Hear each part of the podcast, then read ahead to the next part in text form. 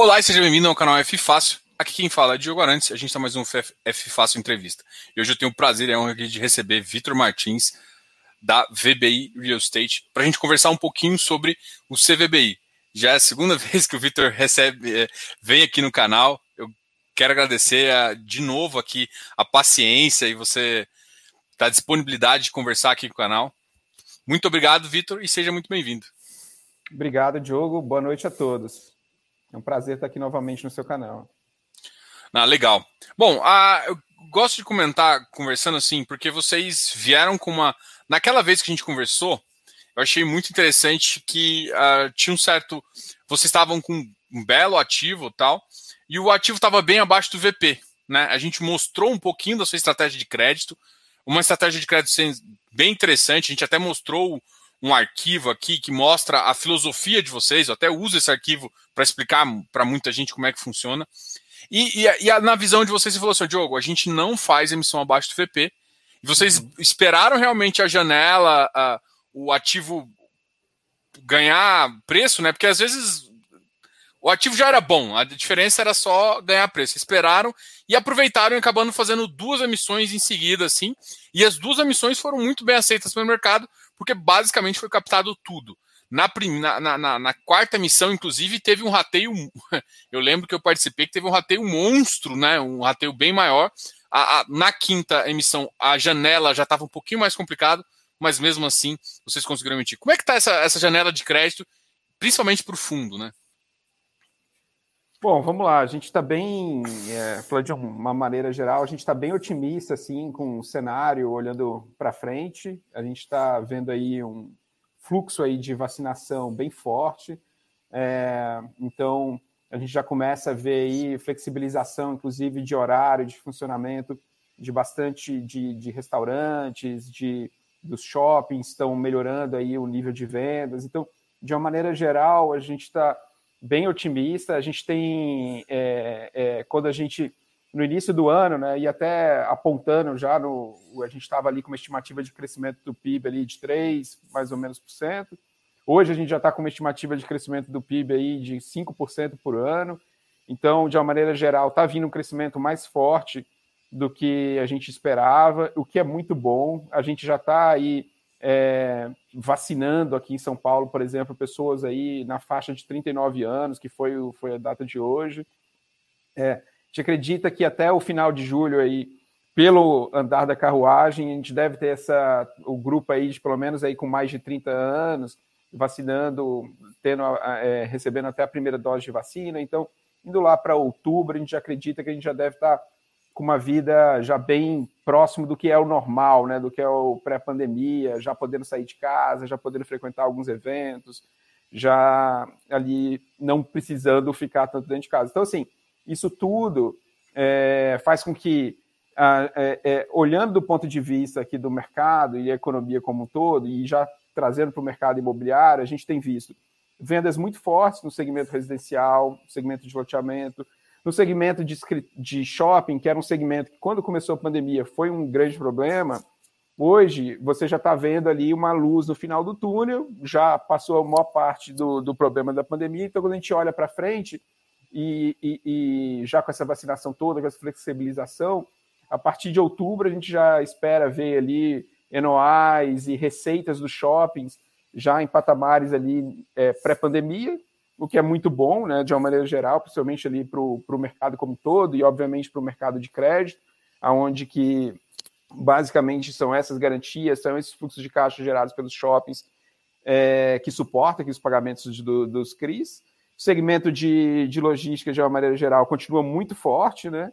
É, assim como ele já vinha muito forte antes da pandemia, deu uma acelerada nos investimentos do segmento de logística, principalmente pelo fato é, da gente ter um aumento de, do volume bem grande de compras online, então as empresas precisaram aí ter uma infraestrutura de logística bem maior, então a gente continua vendo um fluxo muito grande de investimento para esse segmento. É, é um segmento que tem uma taxa de vacância muito baixa, então assim está bem saudável também para o mercado de crédito.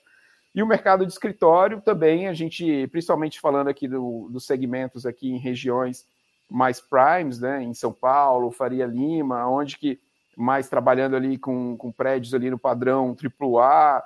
É, basicamente, a gente está bem otimista aí com, com o mercado, o mercado dando uma bela recuperada, teve um aumento de vacância ali, a gente acha que isso foi, é bem momentâneo, é bem causado aí durante o fato da pandemia, as empresas terem é, é, tido um, uma necessidade aproveitado a oportunidade para reduzir um pouco de custo ao longo do período, mas a gente já vê com esse crescimento do PIB, é, a gente já tem espera um, uma retomada aí do fluxo de, de aluguel e da, da, ocupação desses imóveis. Então a gente está, de uma maneira geral, assim, a gente está bem confiante e bem otimista com o mercado como um todo, e isso se reflete na nossa carteira de crédito, nos CRIs que a gente tem visto desde o início do fundo. O fundo começou em junho de 2019, a gente não tem nenhum histórico de inadimplência na carteira, e mesmo é, é, vale dizer que é, mesmo tendo passado por um período de estresse muito grande, que foi esse momento da pandemia, né? Então, acho que isso mostra também um pouco aí da nossa diligência no momento de selecionar, de fazer os investimentos, a maneira que a gente estrutura, a maneira que a gente monitora, é, de forma a entregar ali a estratégia que a gente se propôs a, a entregar, né? Então, dentro dos nossos parâmetros são é, é, montar um portfólio de baixo risco, mas um portfólio de baixo risco com uma rentabilidade diferenciada, né? Não é só porque é de baixo risco a gente acha que tem que ter um spread baixo, a gente tem conseguido manter o spread do fundo na faixa de 4% ao ano. Se a gente, a gente tem, olhar até o histórico do fundo ao longo dos últimos, desde o início praticamente, a gente tem conseguido entregar isso, que foi basicamente o que a gente se propôs. A gente tem mantido uma disciplina muito forte é, para manter essa estratégia, então, para não ficar mudando a estratégia toda hora, uh, o, que, o que é muito bom e nossa visão olhando para frente é basicamente dar continuidade a essa estratégia que já tem sido bem sucedida, consolidando ela cada vez mais. Então, a gente está tendo a carteira do fundo é, ficando mais diversificada por ativo, por segmento, por região. É, isso faz com que o risco geral da carteira do fundo caia, mas a gente está conseguindo fazer isso, fazendo o fundo crescer, ganhando mais liquidez no secundário, é, mas sem perder aqui o olho aqui na rentabilidade, né? mantendo uma rentabilidade bem elevada ali na faixa de 4% ao ano. Então, acho que tudo isso aí mostra que tem sido é, uma execução bem, bem sucedida aqui da nossa estratégia. Legal. Uma coisa que você falou aí no seu discurso que eu achei interessante é você falou, ah, vocês prezam por, pela originação, acompanhamento. A originação a gente até comentou um pouquinho da última vez. E esse acompanhamento, como é que está sendo assim? Porque acompanhamento das operações, eh, sempre a gente que é do mercado sabe que tem uma, às vezes, um vai em loco, tem uma, uma visão assim também, né? Não é só olhar para número, papel, você quer lá, é um ativo imobiliário, alguma garantia imobiliária. Então você gosta de sempre fazer isso. Como é que como é que mudou isso agora quando a gente tem essa restrição de, de alocação e tal. Como é que vocês estão pensando nessa, essa alocação, assim, esse acompanhamento? Uhum, uhum. Bom, a gente faz um monitoramento ali do lastro do CRI, né, no detalhe, entendendo o que está acontecendo aí com as vendas, com os distratos, com a inadimplência da carteira, com ocupação, com a taxa média de, de aluguel, para justamente acompanhar é, se está tendo uma deterioração da garantia ou não. Porque se começar a ter uma deterioração da garantia, a gente consegue se antecipar é, entrando em contato com o empreendedor, pedindo um reforço de garantia, trabalhando ali para acelerar a amortização do CRI, ou até mesmo reduzindo a exposição do CRI no, no portfólio, vendendo o CRI no secundário. Isso pode acontecer, ou até, em última instância, se preparar para ir para uma execução, algo mais, mais grave ali. É, a gente faz esse monitoramento aí é, no detalhe uma vez por mês, para você ter uma ideia, a gente gera um relatório é, uma vez por mês, que tem mais de 120 páginas para acompanhar no detalhe todos, tudo, todo o laço dos CRIs, é um relatório bem completo. Claro que durante a pandemia a gente gosta bastante de visitar, entender o que está acontecendo ali nos mercados locais, deu um pouco da dinâmica de oferta e demanda, ficou um pouco prejudicado aqui as viagens, né, pelo, pelo, pela, pela questão do distanciamento social, mas na medida que do, do possível a gente foi visitando aqui os nossos projetos. É, vale dizer que hoje na nossa carteira aí, a gente tem quase que 35% dela com exposição na região metropolitana de São Paulo, o que facilita também para esse acompanhamento, né? Estando dentro da própria cidade. Então, de uma maneira geral, já com essa flexibilização também, a gente já volta a, a fazer aí as viagens, visitando aí também os nossos empreendimentos, visitando os empreendedores, sentindo ali no, na pele ali, como é que está a dinâmica, como é que está a dinâmica ali da, da região. Pô, se é uma região que está tá pulsante ou não, a economia está se desenvolvendo. Eu acho que quando a gente visita os mercados de uma maneira geral em loco, né, a gente consegue ter uma percepção melhor do que, que é, acontece na prática do que só ficar à distância, falando aqui é, é, via computador aqui, via call, vídeo, vídeo conference aqui com os empreendedores. Então, é um pouco mais frio, né? Então, é, é, é, importante ter esse monitoramento e, inclusive, ter essa visita em loco. A gente se preocupa bastante com isso. É, eu vou até fazer um paralelo aqui, porque é o seguinte: é, até na nova tributação, a gente, eu não quero entrar muito nesse detalhe agora, mas essa tributação manteve mantiveram os CRIs é, das pessoas físicas isentos, né? E muita gente, ah, pô, legal, mantém isso. Só que aí quando eu olho você, o que você comentou, por exemplo, pô, você está analisando o crédito, você consegue prever se você o deterioramento da garantia, gente. Eu acho que é, talvez seja um dos detalhes mais importantes dentro de um CRI é você acompanhar para você saber se sua garantia tá na mesma liquidez que você comprou o papel. Cara, esse tipo de acompanhamento você precisa é, de, um, de alguém profissional, de um, de um gestor, igual você está dentro de um fundo, né? Então, o que eu queria perguntar aqui é assim: você acha que a, as pessoas físicas hoje teriam essa capacidade? É, e o quão arriscado é uma pessoa, por exemplo? É claro que é, tem várias coisas que pode se discutir, mas eu, eu quero só, só queria mostrar para as pessoas que não é simplesmente comprar um CRI. Né? Existe um trabalho muito detalhado por trás que realmente justifica toda, toda essa estrutura e que é, a importância de você conhecer o crédito, conhecer essa, essa deterioração de garantia, de chegar no empreendedor, ter uma, uma posição relevante hum, como crisista ali e chegar e falar, assim, cara, eu preciso de mais garantia. E o cara liberar e fazer isso, fazer os acordos, às vezes, de mudança de, de até de carteira pulverizada, você tira um, clientes inadimplentes, coloca um, um, cara mais novo ali. É, é, todo esse sessionamento que você vai fazer exige alguém muito experiente, né? Como é que você enxerga essa, essa loucura que o pessoal de querer falar assim, não, investidor normal só fica no CRI aí que você não precisa fazer nada. Não, perfeito, Diogo. É, eu acho que assim, o, o, pelo fato do investidor entrar num fundo imobiliário, né, que é um condomínio fechado, que adquire os CRIs, basicamente ele está entrando numa estrutura muito mais protegida e é mais cômodo para ele, porque de fato ele está terceirizando essa gestão para alguém profissional que vive disso, que tem equipe, processos, expertise para trabalhar tanto na seleção nos investimentos, como também nesse monitoramento e no caso aqui de negociações, renegociações com os empreendedores. E você tem que ter é, volume, tamanho no CRI para você de fato conseguir exercer uma influência ali no, no empreendedor que é quem emitiu a dívida. É, se você é uma pessoa física que comprou só um pedaço do CRI, é, basicamente você fica muito passivo você tem um risco muito mais elevado, porque se acontece algum problema, e imagina uma situação onde você tem um CRI que está muito pulverizado no mercado. É até difícil você ter consenso entre as pessoas do que fazer, do qual caminho seguir na execução. Então, não é assim. É, é, é, é tem várias vantagens em você terceirizar essa gestão para alguém mais profissional, que não só tem uma vantagem na hora de negociar, na hora de acessar diretamente o empreendedor, estruturar o CRI, então você consegue ter uma rentabilidade mais alta, como também no caso de algum estresse, algum evento que você precisa ter uma influência maior com, em cima do empreendedor, os fundos né, imobiliários de uma maneira geral, eles têm as posições aqui majoritárias, têm controle dos CRIs, então, basicamente, se tem que ir para uma assembleia fazer de um, de um, de um CRI votar uma determinada matéria, uma renegociação, uma repactuação, é, basicamente, se você é uma pessoa que tem uma posição muito pequena no CRI, seu voto vai ser mais um entre, entre vários. Então, muitas vezes, é o, é, é o que eu falei, às vezes você tem até dificuldade de chegar no consenso. Quando a gente tem a posição majoritária, e a gente gosta de ter essas posições majoritárias no, nos CRIs, a gente consegue liderar aqui as renegociações, consegue liderar direto aqui o que está acontecendo é, dentro da, da, repactuação, dentro da negociação direta com o empreendedor.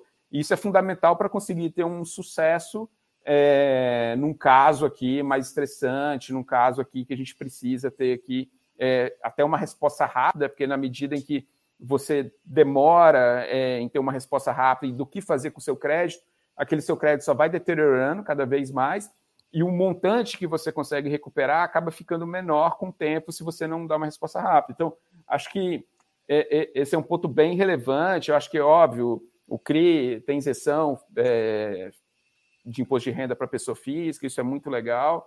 É, isso incentiva investimento em papéis é, de financiamento de longo prazo, mas ao mesmo tempo acho que tem que ser avaliado com, com bastante cuidado, principalmente pessoas físicas que entram em posições muito pequenas no CRI. Então, é, de fato, acho que assim, até o, o, o veículo do fundo imobiliário ele é um veículo que faz com que as pessoas físicas consigam terceirizar essa gestão, fiquem mais protegidas de uma maneira geral, né?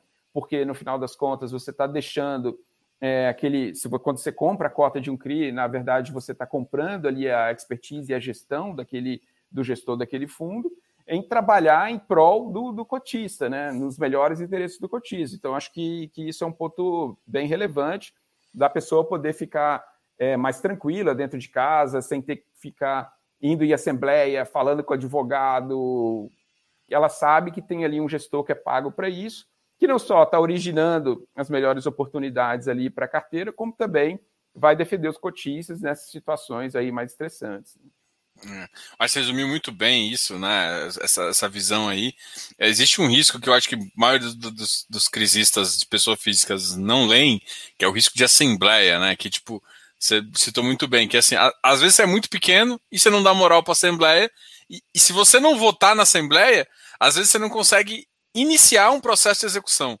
Então, é, é um risco relevante para a CRI e as pessoas às vezes não Então, eu, eu, acho, eu gosto muito do, do, do mercado, como ele, ele evoluiu, é, você poder entrar em CRI dentro de fundo imobiliário. Eu acho que para a maioria das pessoas, eu acho que é o melhor caminho, definitivamente, até porque a maioria, duvido que tenha escutado, já tenha lido alguma coisa de, de termos de acusação, ou até uma, uma estrutura de crédito, né, para conseguir avaliar o risco que ele está correndo.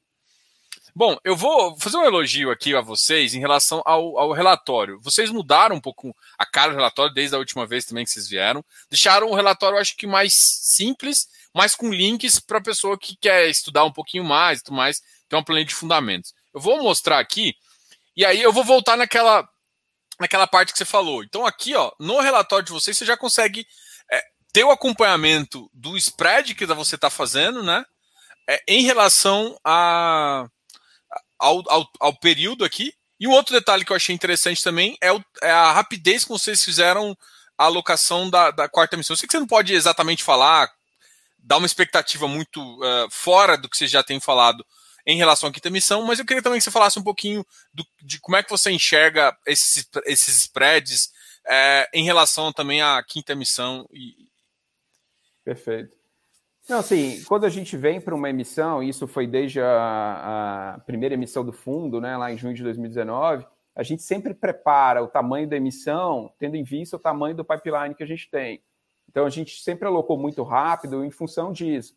Quando a gente vai vem para uma oferta é, a mercado, eu já estou com aquele, aquele volume de oferta ali endereçado dentro do pipeline ali, que já está ou totalmente comprometido com, com a contraparte, já com o termo sheet assinado, ou pelo menos já estou com ali 70%, 80% daquele volume da oferta ali é, comprometido. Né? Então, dessa forma, a gente consegue fazer uma curva de alocação muito rápida. Quando a gente olha aí nesse gráfico que você está mostrando, Diogo, da alocação da nossa quarta emissão de cotas, por exemplo, foi uma emissão é, é, de 200 milhões de reais que a gente fez é, em fevereiro de 2020. A gente captou 240 milhões de reais com um lote suplementar.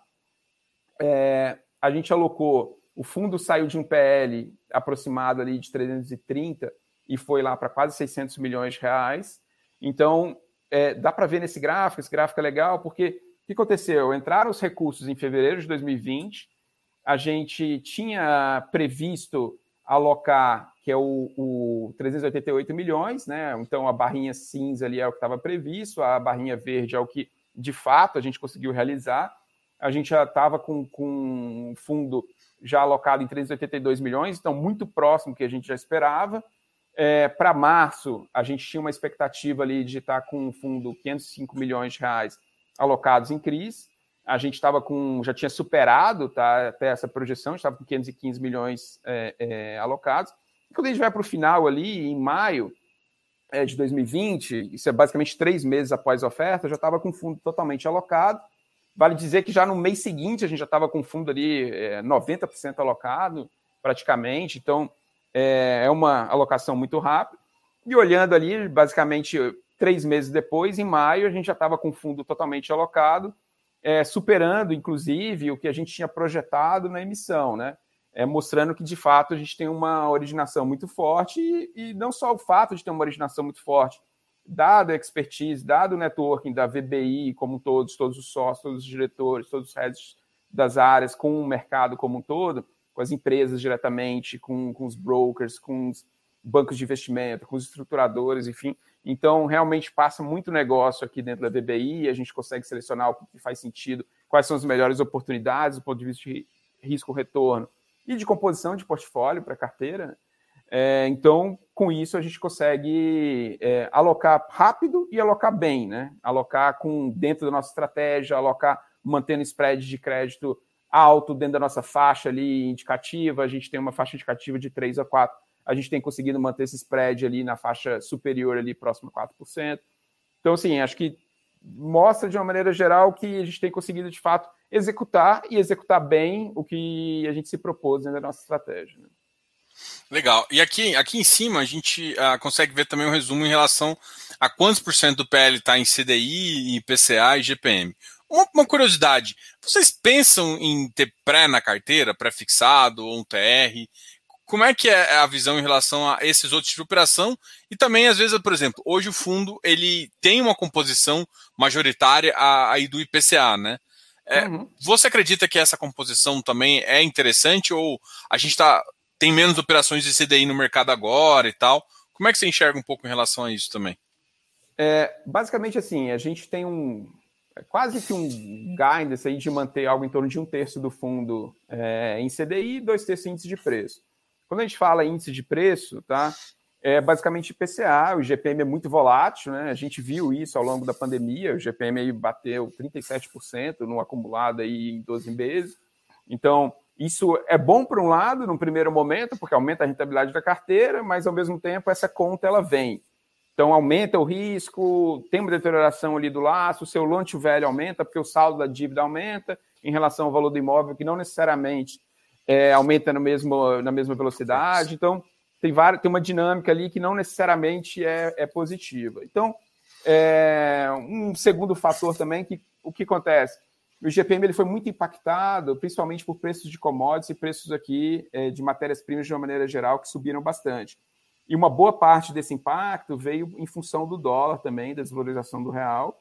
É, agora, a gente espera, com o aumento de taxas de juros, é, com os termos de trocas do, do, do Brasil em patamares aí historicamente elevados. A gente espera ter um, uma redução aí do dólar, o que deve impactar, inclusive, o IGPM é, para baixo. Né? Então, assim, a gente chegou a ter um dólar batendo quase 6, agora a gente tem um dólar ali na faixa de 5,20, 5 baixo. Então, só isso aí já deve fazer com que o IGPM não venha com aquele impacto, com aquela é, é, força de, de crescimento, e pelo contrário, a gente deve começar a ver um, um, um retorno ali para a média, né? Onde o IGPM deve apresentar, inclusive, retornos aí olhando para frente, próximo a zero, ou até em patamares negativos, né?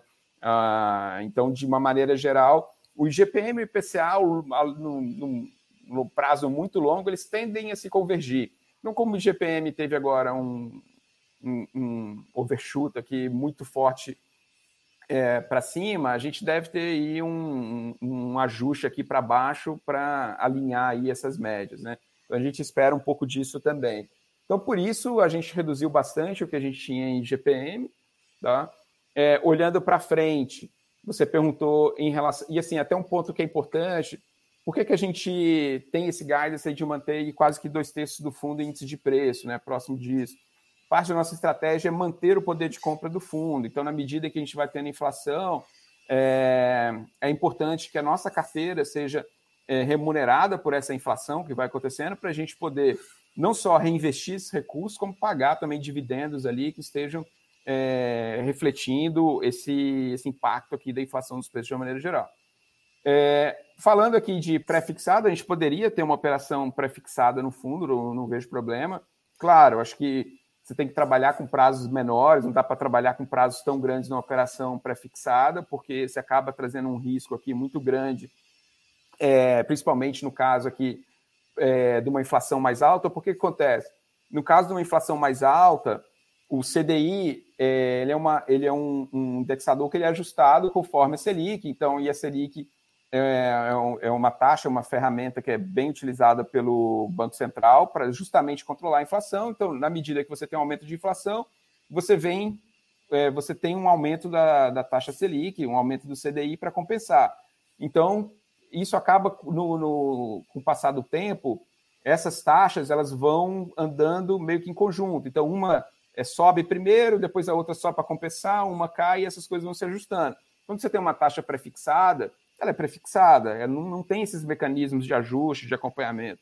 Então, dá para fazer, mas você tem que fazer é, com bastante cuidado, acho que tomando esse risco basicamente no curto prazo, fazendo com um volume aqui, um percentual do PL muito baixo, porque senão você corre um risco muito grande de é, ter um descasamento entre o que está acontecendo com a inflação e o que você tem ali de remuneração na sua carteira, de forma que quando você olha a sua remuneração real, né, sua remuneração acima do que a inflação está variando, se você tem uma carteira basicamente muito exposta em pré-fixado, você pode estar perdendo ali bastante rentabilidade, bastante yield. Né? Ah, legal. É, uma coisa que você comentou também foi que, por exemplo, o PIB deu uma acelerada, mas um outro ativo que um outro índice que acelerou também foi a inflação. E a gente fala aí de um cenário de estagflação. É, e assim, está acontecendo não exatamente na mesma proporção, porque o GPM realmente tinha explodido, mas está acontecendo um cenário onde a inflação também começa a ficar, por exemplo, no acumulado na faixa de 8, 8,5%.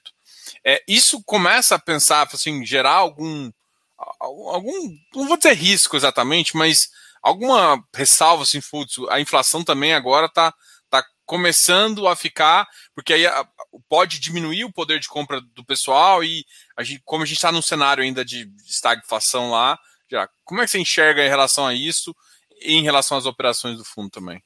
É, Diogo, só, assim, só um ponto, assim, eu não acho que a gente esteja num cenário de estagflação, tá? A gente tem por quê? Porque a gente tem é, visto aí crescimento, de fato, na economia, a gente está saindo e tem um fator, que é inclusive um fator é, que é, é, é, na medida em que a gente vai tendo aí uma maior disseminação da vacinação no, no, na sociedade, a gente vai tendo um aumento aí de espaço na economia, principalmente aqueles segmentos ali de que empregam bastante, tá? Aqueles segmentos de serviço, restaurante, etc. Vão voltar a contratar, vão voltar a vender, vão voltar a gerar ali é, é, atividade para a economia de uma maneira geral, tendo impacto no PIB. Tanto é que quando a gente olha ali no, na projeção do relatório do Fox, por exemplo, Conselho de Mercado, do Banco Central, a gente vê ali uma projeção de crescimento para 2021 acima de 5%. Tá?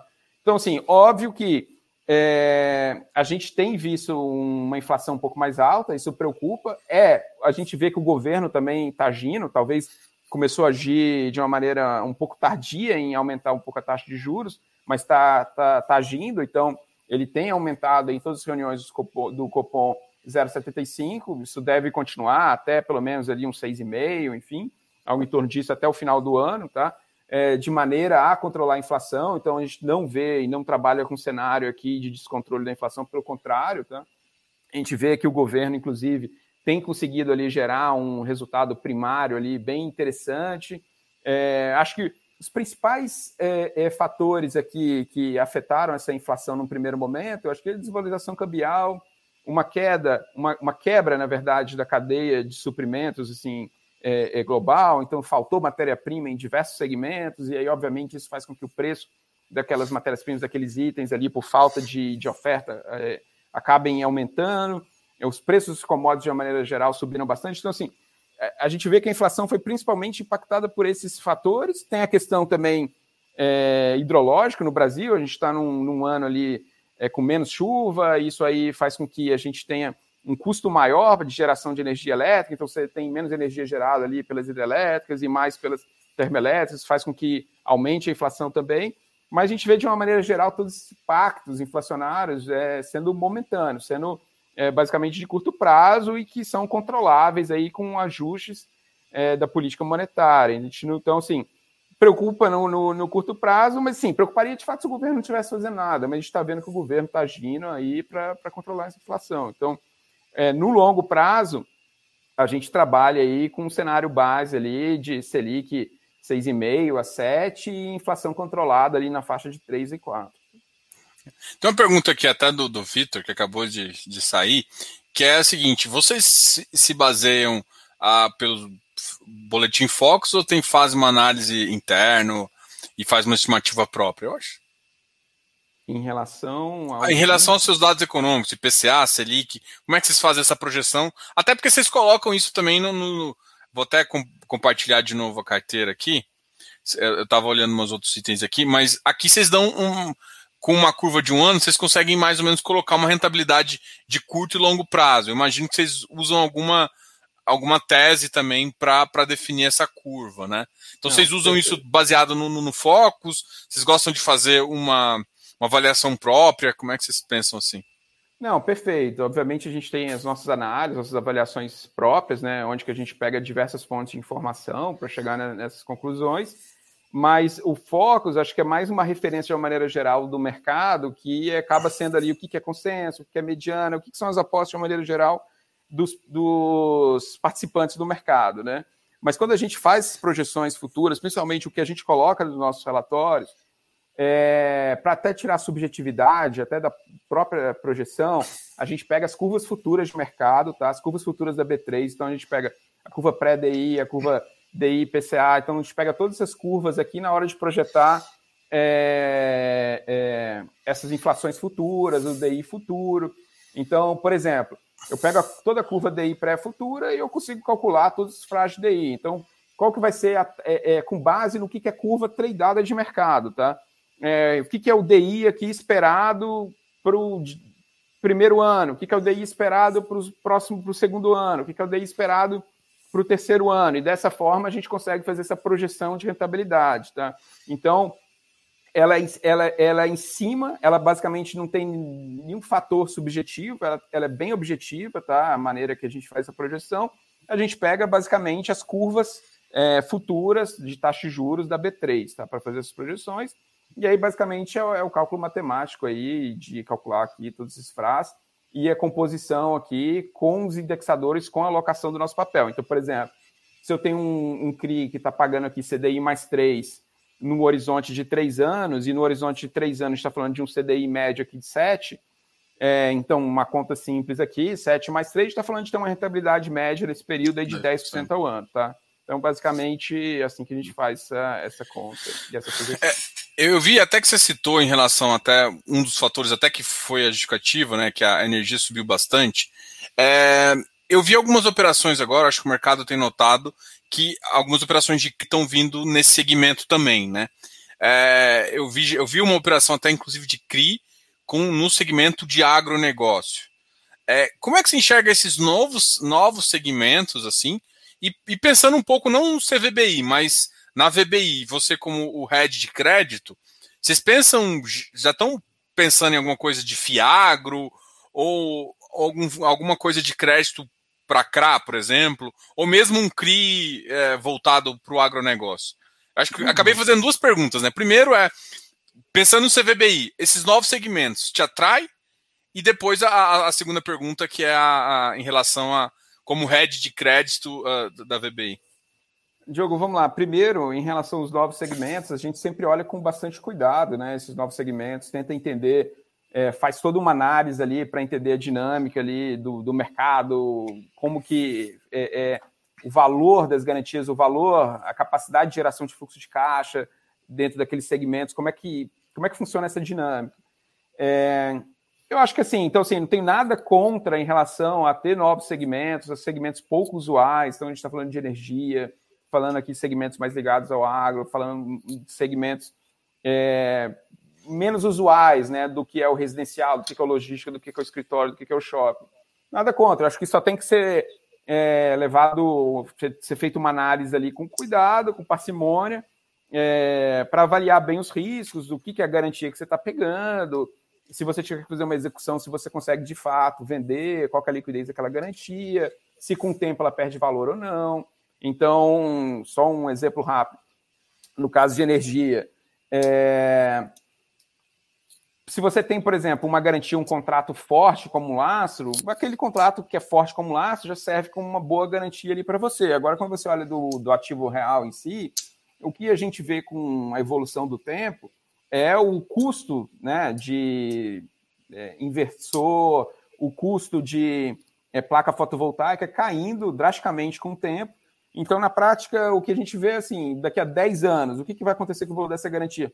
Será que essa usina geradora de energia vai ser tão competitiva no mercado como uma outra que acabou de entrar, que é muito mais barata? Então, essa que é muito mais barata não consegue competir com preço bem mais baixo? Então, é, a gente sempre avalia toda essa dinâmica aqui de oferta e demanda, concorrência, para poder identificar se, se dá para entrar, em qual operação dá para entrar, em qual ativo. Então, assim, não dá para fazer uma análise generalizada, tá? Tem que ser feito bem com parcimônia, mas, assim, eu vejo com, com bons olhos, de uma maneira geral, esse segmento de fundos imobiliários, o segmento de CRIs, com diferentes laços sendo, é, é, sendo expandido, né? Não ficando aqui só no residencial, porque de fato não precisa. A gente, o mercado imobiliário é maior do que só o residencial, shopping, logística escritório, que é só o tradicional. Né?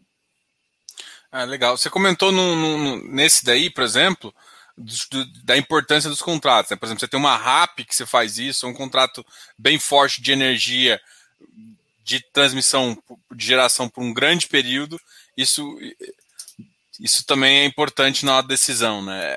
Ou seja, na garantia, você, resumindo também, né? Pensando em Cris, você olha não só a garantia, mas é muito importante também o lastro, de onde vem o dinheiro tudo mais. Você tem um lastro forte, às vezes a garantia ela, ela entra num, num patamar um pouco menor, num peso um pouco menor, né? Mais é, ou menos sim. isso.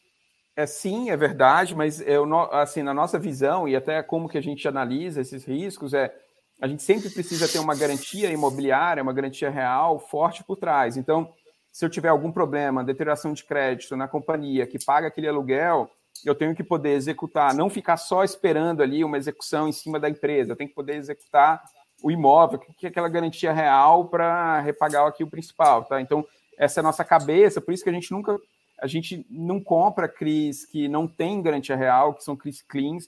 Então, por quê? Porque nossa expertise é, é trabalhar no mercado imobiliário. Esse é um fundo que investe em CRIs, basicamente CRIs, né? Sim, certificados recebíveis imobiliários. São operações, se você olhar na sua essência, de crédito imobiliário. É, e quando a gente fala de imobiliário, não faz sentido você fazer um crédito clean que deixa de ser imobiliário. Então, você tem que ter o uhum. um ativo real ali, a garantia real, para poder executar.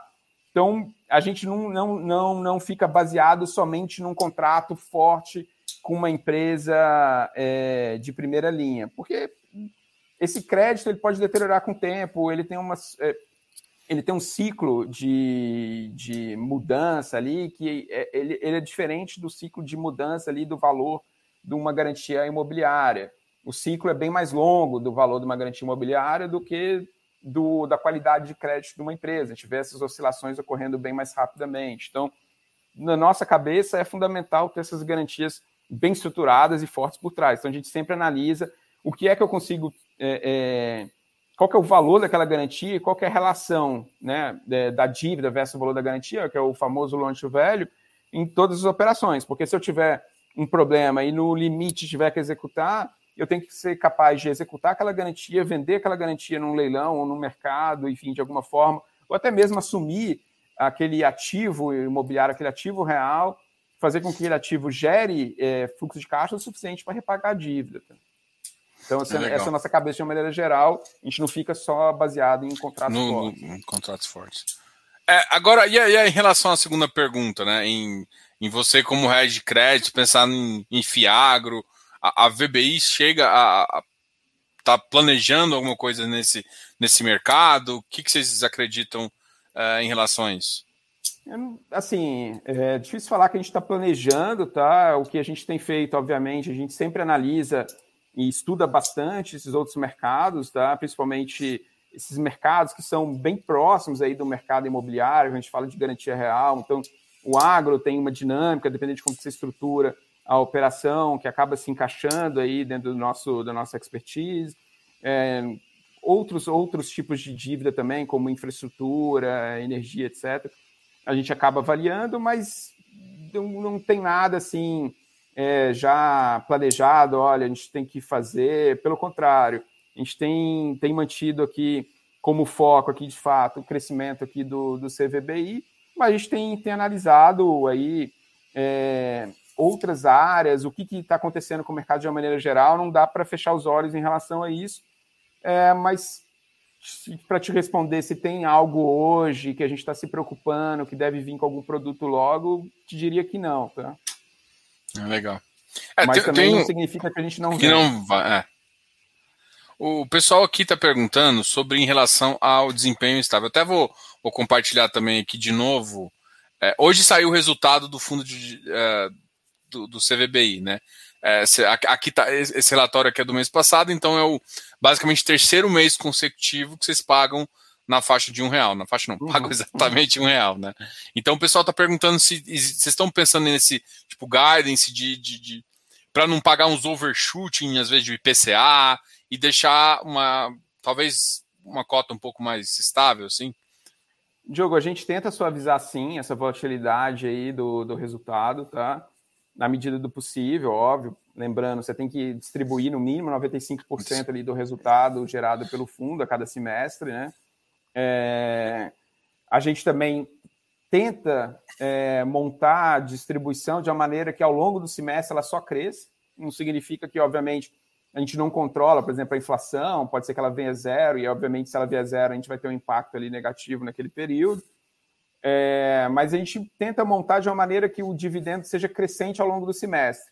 Ou crescente ou pelo menos estável, nunca caindo. Esse é o ponto principal, tá? É, e, de uma maneira geral, a gente tenta suavizar. A gente conseguiu suavizar aí, mantendo aí na faixa de um real, né, ao longo dos últimos três meses. Então, abril, maio, junho, a gente conseguiu distribuir um real por cota se a gente olhar essa rentabilidade, esse dividendo, esse dividend yield aí ao longo dos últimos 12 meses, a gente manteve uma média de quase que 12%, né? Se a gente já considerar esse um real aí de junho, então é uma média olhando para os últimos 12 meses de fato muito alta, né? Como também, se você olha o último mês, um real, anualiza esse um real aí que dá 12, divide pelo valor da cota ali de aproximadamente 105, você vê que você chega quase esse 12% ao ano aí de yield, que é um yield de fato muito alto, é, e principalmente considerando aí é, já uma elevada liquidez do fundo no secundário, já considerando aí um portfólio bem diversificado, bem balanceado, de risco baixo. Então, assim, é, a gente acha que, é óbvio, a gente é, é, é suspeito para falar, mas a gente acha que, de fato, aqui o CVBI, até dado essa rentabilidade que a gente está entregando e com esse preço de cota é, um, é uma das boas barganhas aí do mercado. Não, definitivamente. Tem, tem uma outra pergunta aqui em relação também à emissão, que é o pessoal tem curiosidade em relação a, ao CVBI e emissão restrita, né? É, agora vocês estão com 32 mil cotistas né, no, no último dado. E uh, vocês pensam, a partir de agora, agora vocês estão com quase um bilhão de PL, vão para mais ou menos 900 e pouquinho milhões de PL. É, as próximas, e de certa forma bem pulverizado, o secundário está bem forte também, está tendo uma negociação, uma liquidez diária interessante. Como é que vocês enxergam isso em relação às próximas emissões? Eu não estou falando nem uhum. que vai ter, mas enfim. Uhum. Não, eu acho que assim, num primeiro momento, para a gente era importante ter um, uma base de investidores bem diversificada, né? Por quê? Para justamente ter muita liquidez da cota no secundário. Acho que esse objetivo a gente conseguiu alcançar. O fundo saiu agora de um PL aproximado de 600 milhões e está indo para um PL aproximado de um bi, com uma base de cotistas ali que está saindo, como você colocou, de 31 mil e, e, e alguma coisa, para algo em torno ali de quase 40 mil cotistas. Então, assim, a gente, a gente eu, acho, eu acho que aquela diversificação que a gente gostaria de ter, óbvio, é, é, quanto mais diversificada a nossa base de cotistas, melhor é, mais liquidez a gente vai ter no secundário, menos volatilidade eu vou ter na cota, então tudo isso é, é, é bem benéfico. É, acho que olhando para frente, acho que dado que a gente chegou até aqui com essa estratégia de 400, que o primeiro momento, o principal objetivo era, não, eu quero ter aqui uma base de cotistas bem diversificada, bastante liquidez no secundário, a gente conseguiu atingir. O fundo tem tido uma liquidez média diária de quase 4 milhões de reais, o que é bem alto, né, dado o PL do fundo. E olhando para frente, eu acho que é natural a gente começar a fazer algumas emissões, oferta restrita, trabalhando a própria base, trabalhando direito de preferência, sobras. É, eu acho que, acho que é natural. Então, assim, Não, não tem nenhuma previsão de novas emissões, nada disso, mas acho que olhando para frente é bem provável que a gente venha com uma oferta 476. Sim. É, agora vamos entrar num, num, assunto assim que eu acho que tem também muita gente está curioso, é a taxação é, dos fundos imobiliários. Né? Na verdade, não é a taxação em si, mas a, a proposta da reforma é, do governo. Ela chegou aí numa sexta-feira. Vocês tinham acabado de terminar, inclusive foi no dia que vocês anunciaram o encerramento da, da sua quinta emissão, então basicamente vocês nem foram afetados por isso. É, pode naquele momento ter fechado uma janela de crédito, mas assim, como é que vocês enxergam ainda o produto fundo imobiliário? Vamos, vamos ser mais específico, né?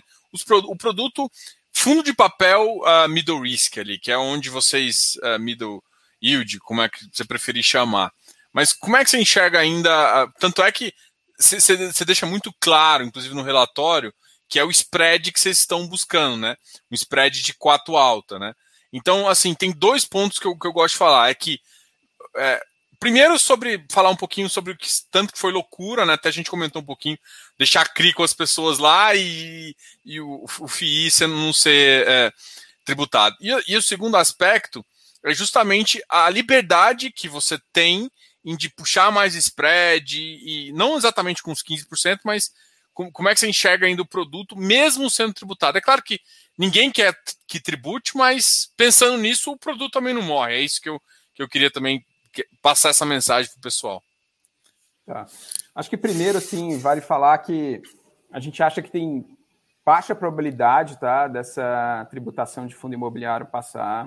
Acho que a gente viu aí todas as gestoras, inclusive a VBI, se juntando junto com as entidades de classe, junto com as outras empresas aqui do segmento do mercado imobiliário, tendo um diálogo ali com o Congresso, trabalhando, explicando é, que isso acaba prejudicando os investimentos de longo prazo para o segmento. É um segmento que emprega mais de 10 milhões de pessoas, um segmento que é responsável por 7% do PIB. Então, assim, é, e, e, quando você olha para a arrecadação, quando você tributa 15% sobre os dividendos de FII, você está falando de algo em torno de 1 bilhão de reais por ano, é, que é pouco, dado todo o prejuízo que você pode causar para a indústria que emprega mais de 10 milhões de pessoas e que é bem significativa para a economia como um todo.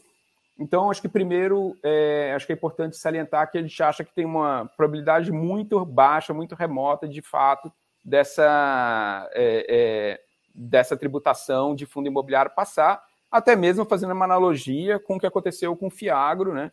Fiagro, ele, ele acabou de sair do Congresso, então, com isenção de imposto de renda. Então, não, faz, não faria sentido você ter isenção de imposto de renda no Fiagro e taxar e ter tributação no fundo imobiliário. Falando do ponto de vista, é, já no, no item 2, aqui respondendo a sua pergunta, no caso de, que não é o nosso cenário base, não é o nosso o cenário aqui que a gente está trabalhando como mais provável, mas no caso de acontecer de ter uma tributação dos dividendos de fundo imobiliário, quando a gente fala, a gente olha para fundo imobiliário de CRI, né, focado aqui em operações de crédito, vale lembrar que as operações que foram originadas, elas têm um spread elevado, então a gente está falando aqui de 4% ao ano, a gente tem entregado um dividendo yield elevado.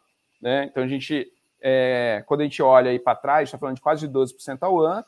É, se você tributar, tirar 15% desses 12%, você ainda está falando de um dividendo yield ali na faixa de 10%, o que ainda é muito alto, tá? principalmente comparado aí às oportunidades que tem no, mercado de maneira geral para as pessoas físicas.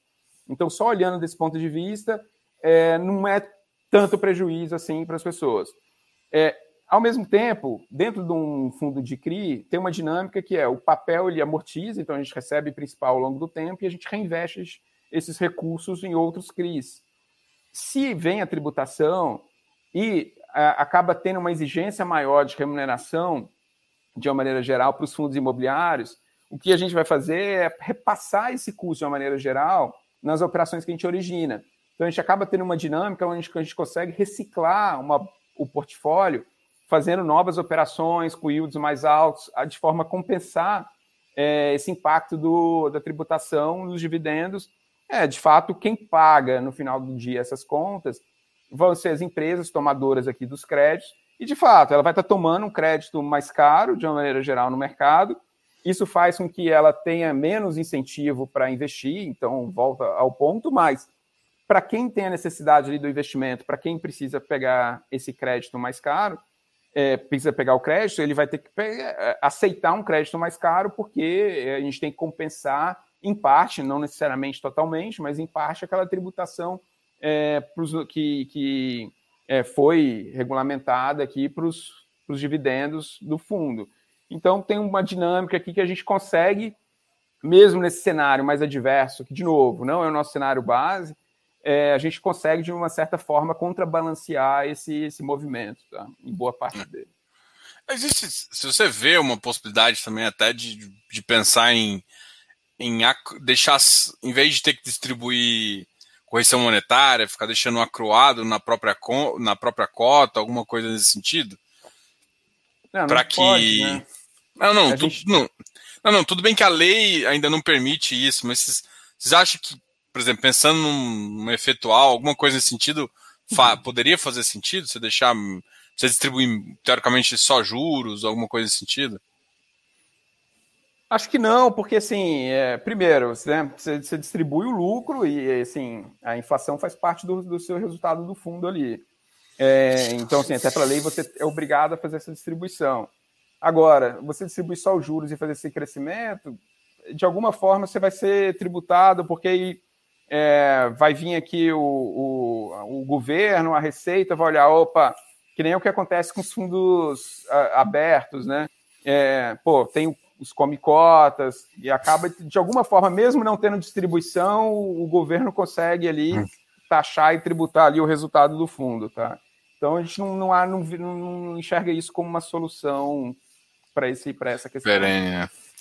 é, uma, uma coisa que a gente tá, tava perguntando assim, por exemplo, você acha que a, a, como é que fica a janela de crédito, uma janela de captação a partir de agora? Assim, você acha que ainda está muito cedo para pensar em relação a tipo, olha, vai, isso já está impactando o mercado? Como é que você enxerga em relação a isso? É claro que tem um ruído, né? Assim, fica essa incerteza e incerteza sempre prejudica de uma maneira geral o funcionamento, uma boa dinâmica aqui do mercado. Uh, agora, por outro lado, você tem muitas oportunidades boas aparecendo no mercado, né, de originação, de boas dívidas, com boas taxas, boas, boas rentabilidades. Então, assim, você ficar é, é, simplesmente esperando, porque de repente pode ser tributado, isso, se for também, é, vai ser tributado dividendo de ação, vai ser tributado dividendo de fundo imobiliário. Então, assim, é algo inevitável e você perdeu aquela oportunidade de entrar num momento bom do um fundo que está comprando boas operações, que está entrando. Então, assim, é difícil fazer essa avaliação, mas de fato é, a gente. É, o que eu posso dizer é gera um ruído, ao mesmo tempo, nas boas oportunidades, nos bons fundos, em que a gente vê que provavelmente deve ter uma redução né, do volume de oferta de fundo imobiliário que estava tendo igual teve no, no primeiro semestre, no segundo semestre a gente deve ter um volume menor, mas a gente deve ainda ver algumas ofertas de fundos imobiliários vindos aí, fundos imobiliários que têm performado muito bem, que ainda entregam uma rentabilidade bem diferenciada, que tem um portfólio com uma qualidade bem diferenciada. Lembrando, né, acho que toda é, é, é análise de investimento você tem que, ser, tem que ser feita ali uma análise ali de retorno relacionado ao risco. Então, qualidade do portfólio. Então, quando a gente olha para o mercado imobiliário, você tem alguns fundos de tijolo com a qualidade de, do portfólio realmente muito alta, irreplicável, com, com a tendência de valorização ao longo do tempo. Então, por mais que no primeiro momento você tenha uma rentabilidade menor, seja porque você foi está tendo uma taxação de dividendo, no longo prazo você vai ganhar com aquela valorização dos ativos.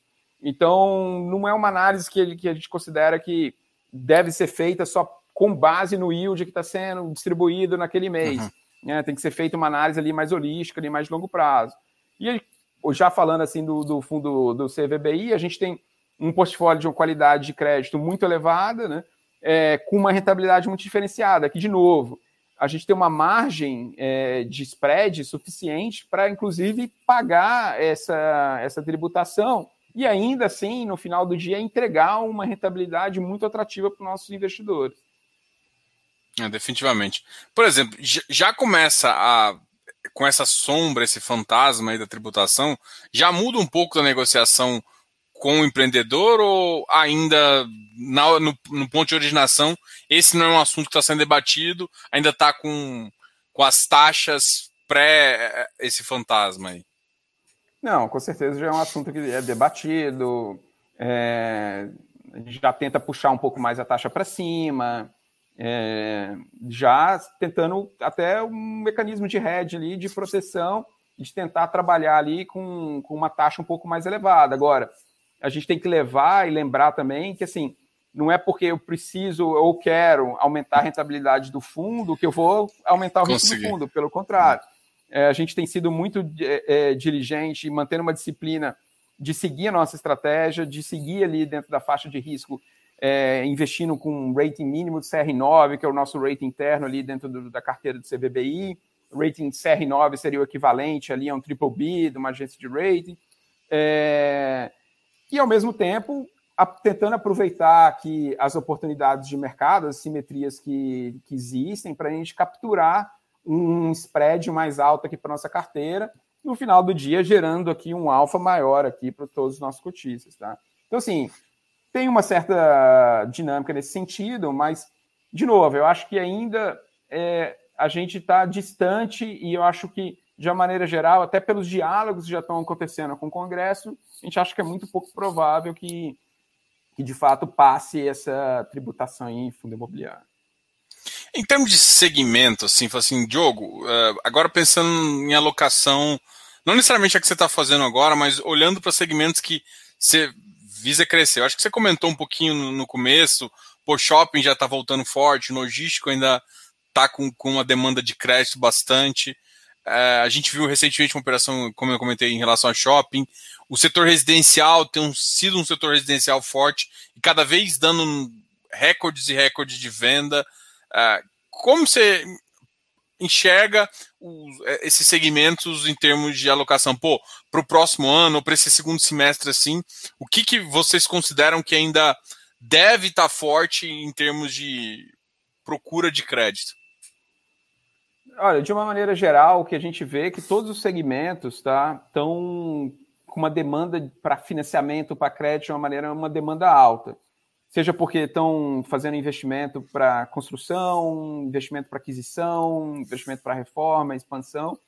É, principalmente agora, dado que a gente já está aí deixando a pandemia para trás, vamos falar dessa forma, é, inclusive aqueles segmentos que foram mais afetados ainda, por exemplo, segmento de hotelaria e tudo, a partir do ano que vem, né, já olhando para o ano que vem, pô, já é um segmento que vai se recuperar, tem bons ativos, tem bons projetos, tem uma boa capacidade de, de geração de caixa em diversos ali de projetos, então são segmentos que vão gerar boas oportunidades também, mesmo é, é, no segmento de shopping também é, passou por um período muito difícil, mas ao mesmo tempo passou, passou bem. Quem passou, quem conseguiu é, é, sobreviver ao longo desse tempo, está saindo mais forte. Em alguns casos, tem menos competição, né? É, quando você olha, por exemplo, dentro dos shoppings, lojistas que ficaram dentro dos shoppings ali, ficaram os lojistas ali que têm mais capacidade financeira, os lojistas que conseguiram vender, inclusive, de uma maneira é, é, não somente em loja física, mas fazendo, trabalhando bem a venda online, a venda ali do, do delivery. É, e quando a gente olha para essa base que vai ficar no final ali, inclusive desses lojistas dentro do shopping, você vai ter uma base muito mais forte, muito mais qualificada, com menos concorrência. Então, de uma maneira geral, vai ser positiva. A gente deve voltar a ver o nível de vacância aí de shopping, inclusive de escritório, caindo. Então, assim, é, é na nossa visão, a gente está bem otimista de uma maneira geral com é, com as dinâmicas aqui de crescimento, aqui de valorização em quase todos os segmentos do mercado imobiliário, tá? Então, é, acho que não dá para falar. Inclusive, é até difícil citar um segmento hum. hoje que a gente falar assim, olha, a perspectiva, né? Não, não falando como que ele está hoje, porque pô, o hotel ainda não voltou hoje, né? Mas olhando para frente, a perspectiva é positiva para todos, tá? De maneira geral. Por exemplo, o hotel, é... o hotel tem dois segmentos assim. Um segmento mais voltado, por exemplo, dentro de São Paulo, que é mais voltado ao, ao turismo, uh, turismo, vou chamar de comercial ali, que é as reuniões e tudo mais, e mais um os hotéis que é voltado para turismo mesmo, uh, que as pessoas vão fazer visitando alguns lugares. Você acha qual o segmento? Assim, eu tenho uma visão que o, o turismo de pessoas, assim, nas regiões assim, tem uma deve voltar mais rápido que o outro de hotéis, até pelo, pelo que eu enxergo. Você tem essa mesma visão? É, ou talvez um está mais precisando de dinheiro, mas os dois vão, vão, vão acabar ocupando o espaço nas, nas operações também? É, eu acho que assim, é, indo por partes aqui, acho que o turismo de lazer, passando a pandemia, com certeza que ele vai ter um, uma recuperação muito forte, muito rápida, assim, é, acho que de uma maneira geral, a percepção que as pessoas estão é, ansiosas para sair de, saírem de casas, irem é, poderem passear, ir para a praia, enfim, então é, viajarem, ir para fora do país, irem para um, algum resort. Então, assim, com certeza esse segmento vai recuperar forte, tá? No segmento de também é, hotelaria, turismo de negócio, né? É, é, assim, também acredito que deve ter uma recuperação bem forte, bem boa. É claro que é muito cômodo também fazer muita reunião via videoconference, tá? Mas ao mesmo tempo a gente vê que vai ter um, um certa acomodação ali entre reunião virtual com reunião presencial, porque a gente tem que lembrar que também é, nada substitui ali o contato pessoal, aperto de mão ali, principalmente numa negociação, principalmente quando você está ali é, fazendo, tentando fazer um negócio, né? Então a gente, eu não, não vejo de uma maneira geral aí esse, um segmento aí tendo uma performance no longo prazo muito superior à outra. Agora, no curto prazo, eu acho que no, no de lazer deve ter uma recuperação até mais rápida do que o de turismo de negócio, sim. Então, um pouco em linha aí com, com a tua visão. Legal. Aqui é só até o último detalhe aqui que, que eu gosto de analisar na sua, uh, nos seus relatórios, até para mostrar para o pessoal que aqui a gente tem um link para essa planilha de fundamentos, né? Aqui ele mostra um pouco da distribuição do LTV das operações e também aquela, aquela classificação que ele fala entre CR9 e CR11, que é uma classificação é, BB, que é grau investment grade, né? Que o pessoal fala, de investimento é, de risco de investimento. E aqui também tem a política, até que a gente já discutiu uma vez aqui, é, discutiu, a gente conversou um pouquinho uh, sobre a política de crédito, né? Então tem esses dois detalhes. Eu vou até abrir uh, a planilha, que a planilha eu acho que é a primeira vez que a gente, uh, depois que vocês montaram, que a gente conversa. Aqui você tem todas as operações, né? Uma visão de crédito. Fala, fala um pouquinho da planilha, até porque o, o que, que o cara consegue buscar mais na planilha além do relatório. Não, legal. Vale a pena dizer que esse relatório, a planilha de fundamentos e a nossa política de crédito estão disponíveis no nosso site, né, vbicri.com.br, que é o site aí do, do fundo, do CVBI. É, Deixa eu mostrar assim, aqui, só um minutinho. É. Legal. Aqui é o VBI CRI, então aqui, aqui embaixo está o, o link, tá, pessoal? Quem quiser, tiver curiosidade, além de ter o link na própria, no próprio no, no, relatório aqui na apresentação, você tem também o link aqui. Aí você tem tanto a política aqui e também. Desculpa aí, pode continuar. Imagina.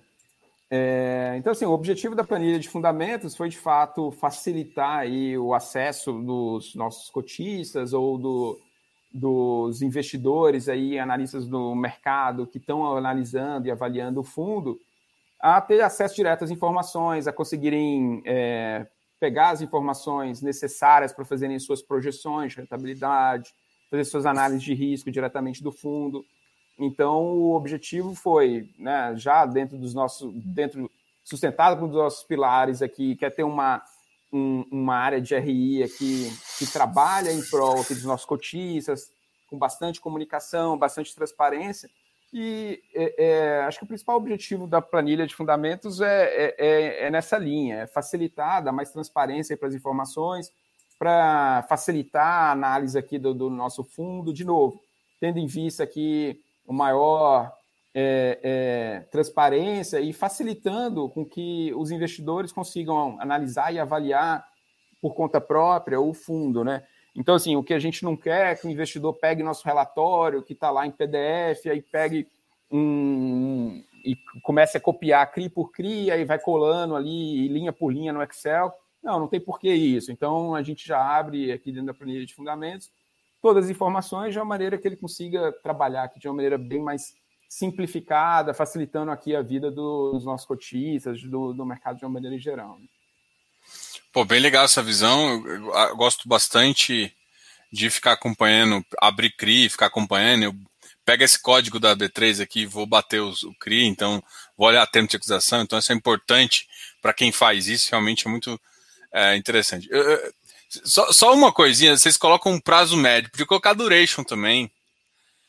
Porque muita gente fica trabalhando com duration, duration tem, talvez o pessoal não sabe, mas tem uma visão um pouquinho diferente de duration versus prazo médio. Para quem quer olhar o tamanho da sua carteira, de, de, giro da carteira, eu prefiro olhar a duration, né? Uhum. É que assim, é, é, é, não, a gente pode a gente pode colocar assim, basicamente a diferença aí do duration é, é quando a gente olha ali pela definição, né, duration ali é o risco de variação do preço dada a variação ali da, da taxa de juros é, é, então, assim, imagina que você tem a curva ali do, do CDI. O CDI, se variou o CDI 1% para cima, automaticamente o seu papel vai começar a ser remunerado mais 1% para cima. Então, no papel de CDI, você não tem duration de curva, você tem duration de spread de crédito apenas. Então, por isso que a gente gosta sempre de mostrar o prazo médio. Mas sim, é, é uma boa sugestão, Diogo. De repente, a gente pode começar a mostrar duration e, e prazo é. médio também junto. Não, beleza. Muito obrigado, Vitor. Obrigado aí pela conversa. Sempre um prazer receber você aqui, o time da VBI. Vou deixar você falar as últimas palavras aí. É, lembrando que aqui na descrição do vídeo, pessoal, tá todos os dados da VBI, os contatos, esse site é, e as informações também deles, até nos relatórios, até nos, nos comunicados da mercado, vocês fazem um. Vocês sempre explicam bastante as operações. Parabéns aí. Eu vou deixar você falar as últimas palavras aí. Diogo, obrigado aí pela oportunidade, mais uma vez aqui, de estar no seu canal, de poder aqui apresentar o fundo e discutir um pouco contigo aqui sobre o mercado. É, já fica à disposição aqui para responder qualquer dúvida que os nossos cotistas ou é, promitentes aqui, investidores do fundo tenham. Nossa área de RI ela é bem ativa, então quem tiver qualquer questionamento, qualquer dúvida, é só, mandar, só mandar aqui um, uma pergunta aqui para nossa área de RI a gente responde todas com bastante é, é, dedicação aqui, a trabalhar aqui, ter esse relacionamento é, é bem próximo, bem transparente e, e em prol aqui, sempre é, tendo o melhor interesse dos nossos cotistas aqui em mente em todas as operações que a gente faz. Né? Então, é, fiquem à vontade aí, sempre que tiverem dúvidas, para mandarem aí perguntas para o nosso RI, que a gente responde todas. Né? Certo. Obrigado, Vitor. Obrigado, pessoal, quem está assistindo aí. Não se esqueça de dar um like nesse vídeo, dá um... se inscreva aqui no canal, ativa as notificações e todos os dados da VBI também, canal de RI e tudo mais, está na descrição aqui desse vídeo. Galera, muito obrigado e valeu. Até a próxima.